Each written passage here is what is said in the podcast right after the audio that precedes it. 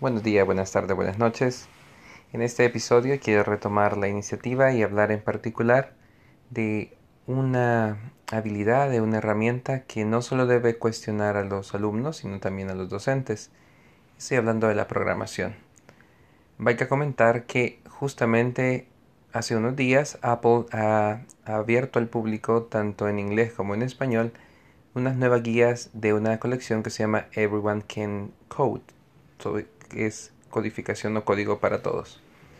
Y esto es realmente valioso porque están buscando distintas maneras para poder acercar la codificación.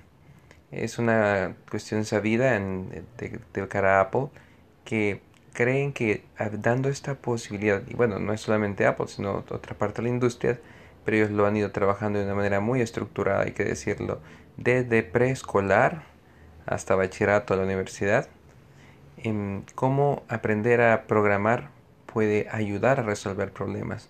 Puede ser una manera de presentar soluciones a problemas reales. Y en ese sentido, en la colección en estos dos nuevos elementos habla sobre todo, digo, dos nuevos elementos de cara al maestro y al alumno, y es utilizar los rompecabezas, el crear rompecabezas y otras actividades relacionadas a este tema, que lo que busca es retar al alumno para que pueda resolver estos problemas con una lógica de programación, vamos a decir que ahí es donde se juega el meollo del asunto.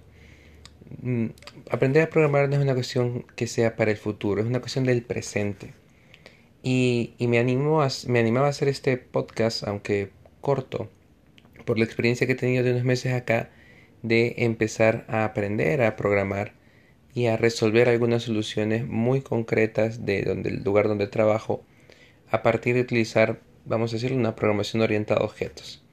Para el caso concreto he estado utilizando Power Apps, que es de Microsoft, y lo que simplifica es el, proceso de poder construir los elementos. Yo no he tenido que aprender un lenguaje, aun cuando realmente eh, voy sintiendo esa necesidad de empezar, así como se habla otro idioma o se habla el inglés, pues aprender estos lenguajes de programación. Pero por lo pronto, lo que descubro como la habilidad que se desarrolla es este pensamiento estructurado. Porque si uno quisiera programar, aunque sea orientado a objetos o con bloques, si uno no es estructurado, pues uno termina como rehaciendo y probando, intentando y viendo. Lo que está de por medio, insisto, al acercarse a la programación, sea de la vertiente que sea, eh, es esa manera particular de pensar, de abordar y plantear una solución a un problema. Y creo que eso es lo realmente valioso, no importa la edad ni en la posición o el lugar que tenga, siempre va a haber algo que se puede hacer de una manera más eficiente. Y muchas veces esta manera más eficiente pues nos termina ahorrando tiempo, simplificando procesos y no es una cuestión que esté en las nubes. Como les digo, o sea, para mí un caso, mi ignorancia en el lenguaje de programación, para mí es el mejor testimonio de que aunque no sé programar, ya puedo resolver cosas con un pensamiento estructurado, en este caso apoyándome de Power Apps que es de Microsoft.